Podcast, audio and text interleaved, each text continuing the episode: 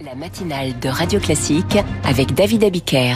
Les coulisses de la politique à 7h27 sur Radio Classique avec David Doucan, chef du service politique du Parisien aujourd'hui en France. Bonjour David. Bonjour. Au lendemain du discours de politique générale de Gabriel Attal, zoom sur la droite. Les responsables des Républicains voient bien le piège se refermer sur eux, celui d'un gouvernement qui les prive chaque jour un peu plus d'espace politique. Oui, suppression de l'allocation de solidarité spécifique, approfondissement de la réforme de l'assurance chômage pour faire en sorte que l'assistanat ne soit jamais plus intéressant que le travail. Laurent Vauquier le dit depuis toujours. Gabriel Attal propose de le faire. Intensifier la guerre contre les dealers, renforcer les contrôles aux frontières face à l'immigration clandestine, instaurer des travaux d'intérêt éducatif pour les mineurs de moins de 16 ans et puis quelques formules. Tu casses, tu répares, le nucléaire fierté française, faire rimer climat avec croissance, produire, produire, produire.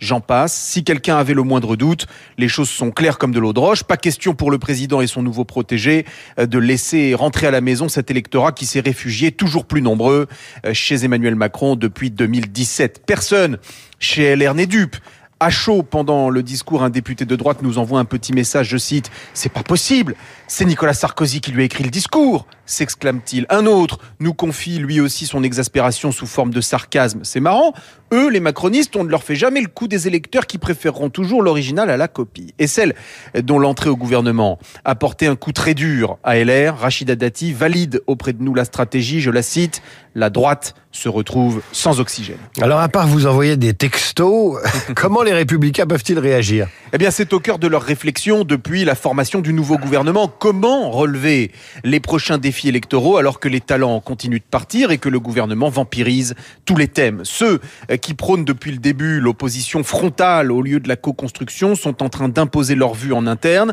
Par exemple hier matin en réunion de groupe à l'Assemblée, Olivier Marlex a exhorté ses collègues à durcir le ton.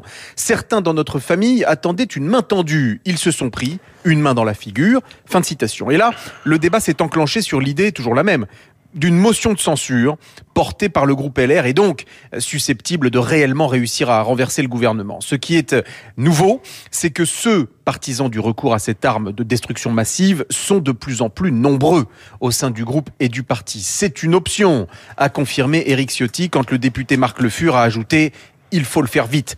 La Macronie a décidé d'acculer la droite. Attention aux bêtes blessées, ce sont les plus dangereuses. Et de l'opposition frontale au coup de tête, il n'y a qu'un pas. David Doucan, les coulisses de la politique, chaque matin sur Radio Classique à 7h25.